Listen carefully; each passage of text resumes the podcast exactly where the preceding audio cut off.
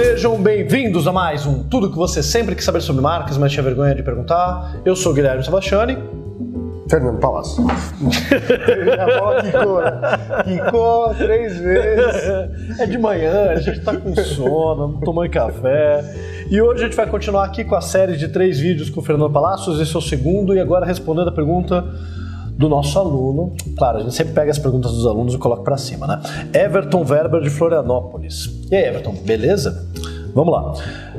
Branding Storytelling ando ali juntinhos. Hoje no Brasil vivemos diversos escândalos de corrupção. Visivelmente, a Odebrecht é o centro desse furacão. E claro, sua reputação e marca estão no limbo da moral.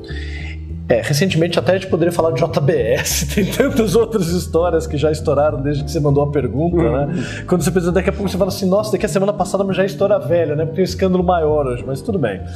Em casos assim, qual será a alternativa? Reconstruir a marca contando uma boa história ou renascer com uma nova?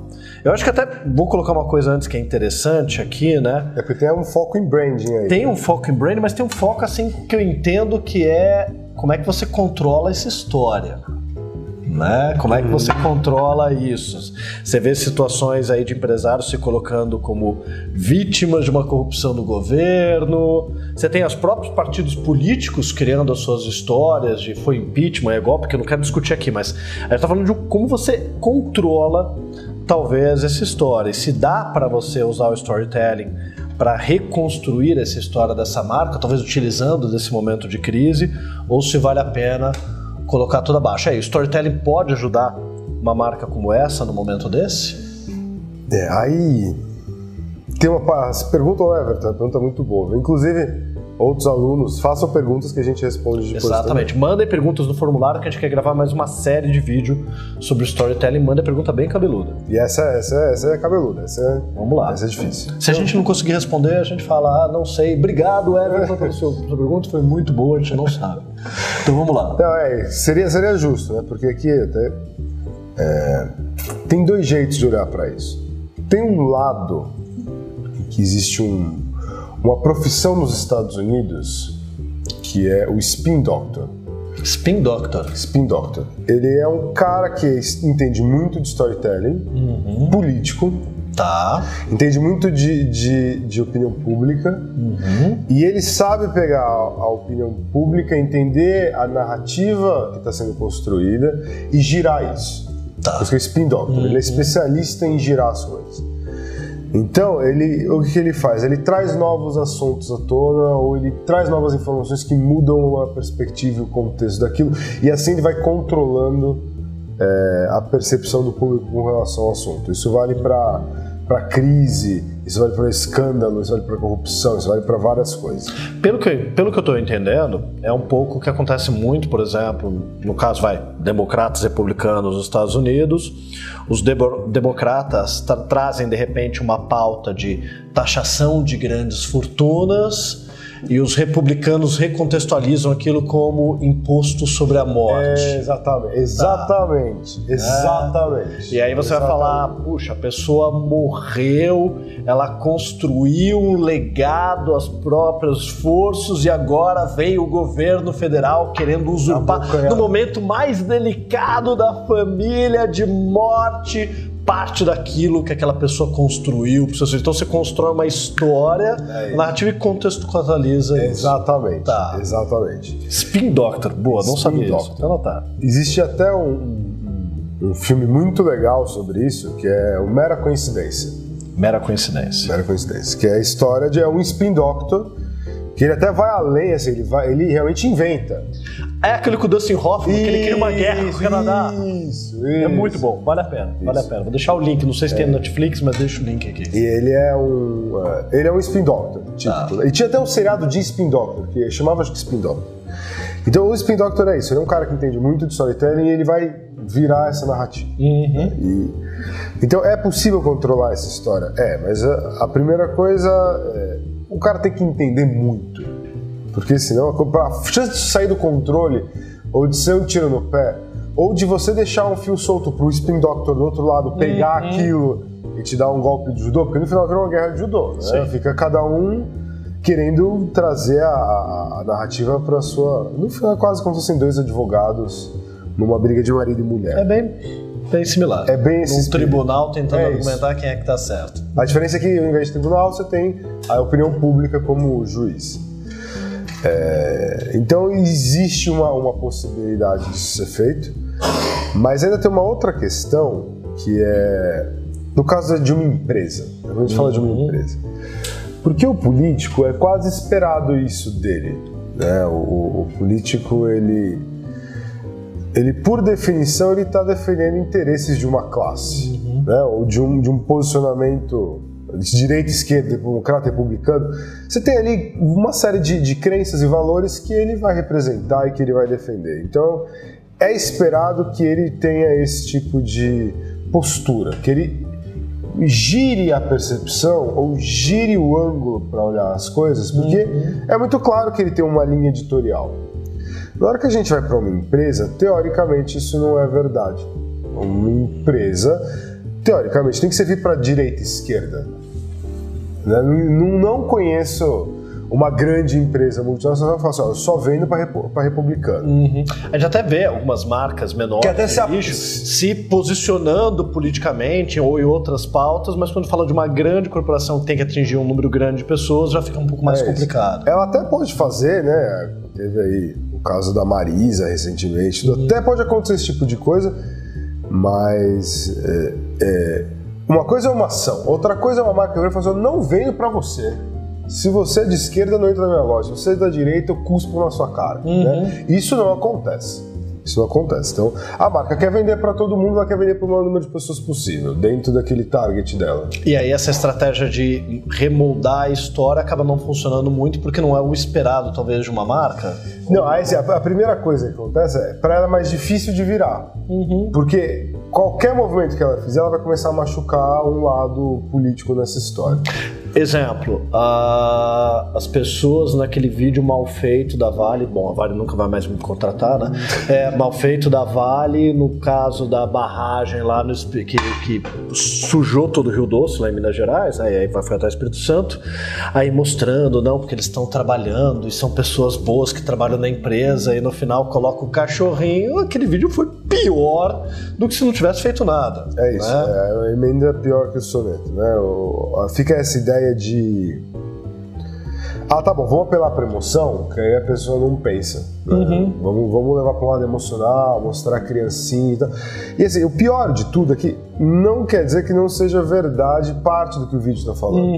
Mas uma meia-verdade é muito perigosa, né? E Isso, a, a- a Folha de São Paulo fez um anúncio, talvez uma das mais geniais da, da história da publicidade brasileira, na década de 70. Esse homem pegou uma nação em ruínas, Década de 80, eu sei que vai mostrando. Isso. E aí você vê uma narrativa que você fala, é o John F. Kennedy, vai É tomar. E no final. Ele nunca bebeu, ele era um homem de família, ele gostava de animais e no final. Adolf Hitler. Adolf Hitler. Daí ainda teve uma vendo como é possível falar um monte de mentira só falando a verdade? Uhum. Foi só a verdade o que ele falou, mas é uma grande mentira. Porque É verdade. meia verdade, a parte que você oculta, era importante para aquilo. Exato. É, e a mesma coisa acontece num vídeo como esse do, da Vale. É uma meia verdade. Ao invés de ir lá e falar, "Ó, galera, desculpa, hein, pisão na bola. Olha, tinha. É, para começar a pedir desculpa à comunidade porque a sirene estava quebrada. Vamos começar por aí. Segundo, a gente tem uma outra desculpa para fazer, sabe? Ele ia ter que pedir desculpa, porque tinha uma série de erros. Mas podia vir, porque é história de fracasso. Podia vir e trazer para uma coisa realmente, mas não a gente errou mesmo. Erramos, erramos. A barragem estava mais do que.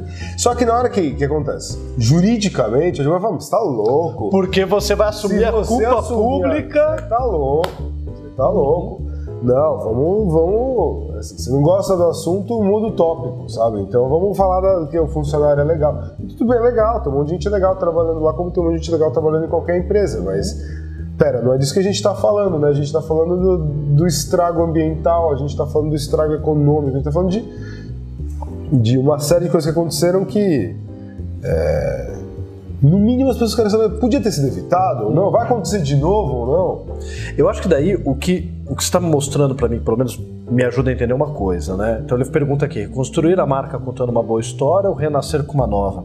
Se a gente for pensar justamente naquilo que a gente falou no vídeo anterior, né, da crise, da superação, ele ainda não tem uma história para poder contar de como passou, superação. de como aprendemos e como erramos e agora como somos outra coisa.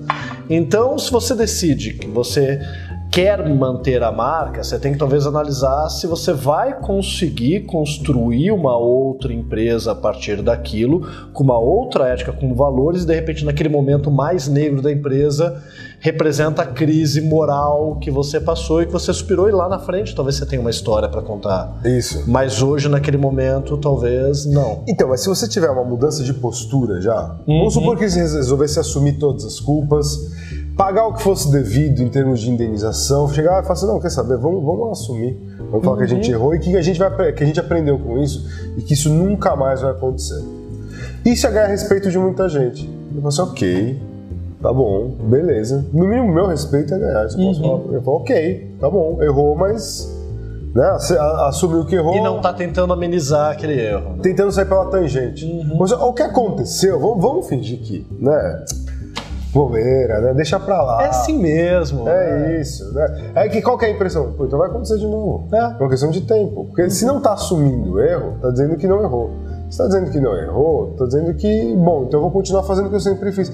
Então não mudou, é por isso que não tem uma redenção na história. Entendi. Então ainda está preso nesse momento da falha. Quer dizer que a falha pode voltar a acontecer. Não aprendeu com ela. E é isso que fica muito claro, esse tipo de narrativa. De assim, Tá, não vamos falar do problema, não vamos falar do elefante na sala, vamos falar da criancinha que tá brincando enquanto o elefante tá pisoteando tudo.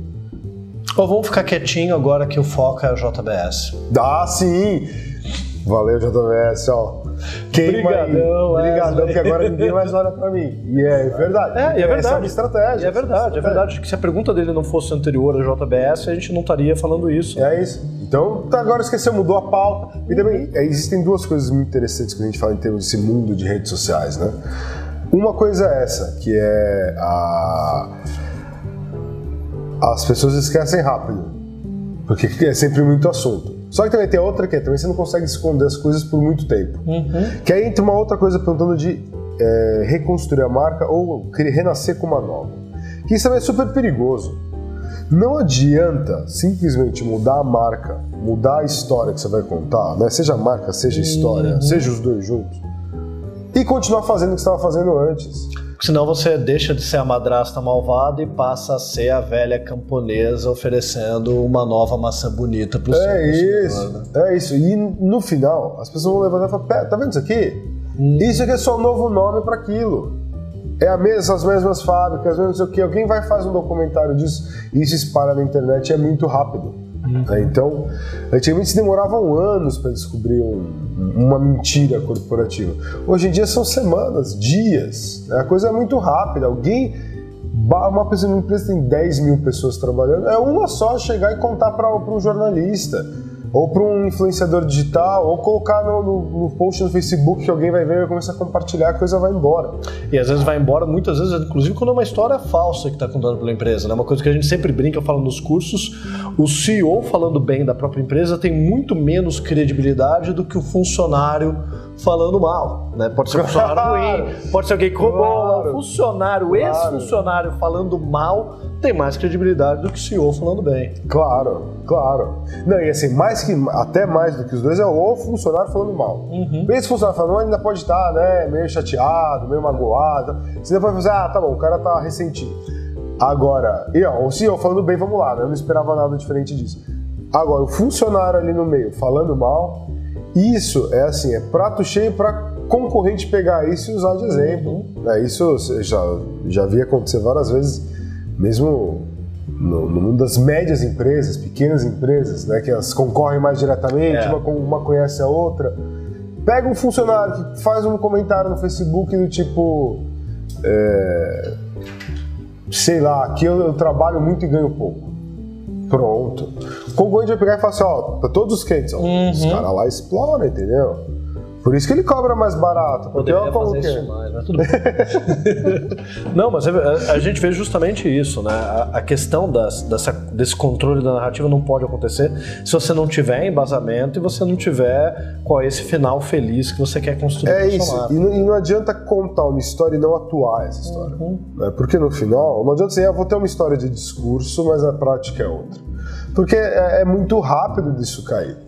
Ah, eu vou, eu vou dizer que agora tá, tá- tá tudo certo as barragens, tá tudo seguindo o padrão ISO, não sei das coisas, tudo dentro do padrão. Na prática não tá, né? Uhum. Porque se cair outra, aí você não tem nem chance de, de pedir desculpa depois, porque assim, ó, agora, te, te deu uma segunda chance, você falou que agora tava tudo certo.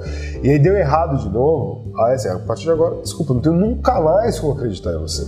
Você até pode ter uma segunda chance, mas não uma terceira. Não tem uma terceira. Então é por isso que é muito perigoso pensar nessa questão de renascer com uma nova história sem renascer com uma nova empresa, com novos valores, com um novo jeito de pensar. E aí a gente sabe que é muito complicado. né? Ele fala aqui de renascer com uma nova marca, renascer com uma nova empresa, você acaba não conseguindo, porque você leva toda a mesma estrutura. Então, É ok, isso. você nasce com uma nova marca, mas por trás disso você tem a mesma cultura É que levou para aquele resultado, né?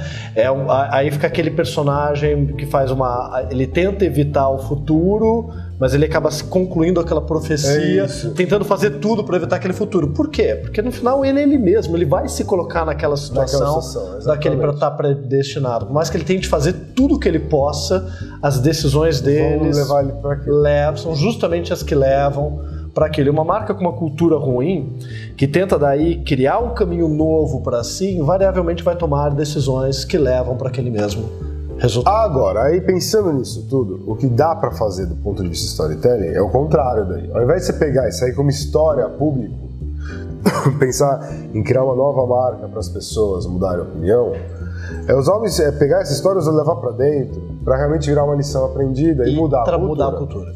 Isso sim. Difícil, não vou dizer que é fácil, é um trabalho dificílimo de fazer, mas também não é impossível. E o storytelling, talvez a grande função seja essa desde os primórdios da humanidade, é criar cultura, criar identidade, criar É verdade. então, assim, vamos, vamos repensar essa cultura. Se a gente chegou até aqui com essa cultura, essa cultura não está funcionando mais. Não serve. Talvez serviu para trazer a gente até aqui. Não serve mais agora. Vamos pensar. Então, pensa em termos de Odebrecht, é isso? Putz, a gente conseguiu ganhar um monte de concorrência com isso, gente, mas adiantou. Olha o dinheiro que a gente está perdendo, olha o dinheiro que a gente sabe. Olha, o, olha tudo isso. Internacionalmente, como é que vai fazer negócio fora agora? Ficou muito complicado. Vamos pegar isso, vamos contar internamente, vamos usar isso como um material para não errar mais, para transformar a cultura. E aí eu acho que daí você fecha muito bem com esse comentário, porque você estava justamente mostrando, né, que de repente até na própria pergunta aqui do Everton, e é um pouco talvez a mentalidade que todos nós tenhamos, ou que eu mesmo tinha no começo da pergunta, é que a gente pensa o storytelling para fora. Aham. E a gente tem que começar também a pensar o storytelling como uma ferramenta para dentro, para a cultura. Aham. É um outro uso que a gente pode trazer para o branding. E aí, terminando com um belo jabá, claro, né? Não pare o vídeo ainda. Pessoal, a gente está programando um curso online com o Fernando Palácio só sobre como utilizar o storytelling no branding. Então a ideia é poder conectar as ferramentas de storytelling, tem muitas aplicações em várias áreas do conhecimento, mas como aplicar para o branding? A gente vai falar, claro, de comunicação, linguagem de marca, mas a gente vai falar de cultura, de educação, de estrutura, de como utilizar o storytelling para a construção do conhecimento dentro da sua organização também, também, quando for falar do lado de fora, com outros stakeholders, não apenas o consumidor final. Então, essa é um pouco da ideia que a gente um curso que a gente vai fazer juntos, mas é 90% do conteúdo do Fernando e que a gente quer organizar e lançar agora no segundo semestre de 2017 para vocês. Perfeito?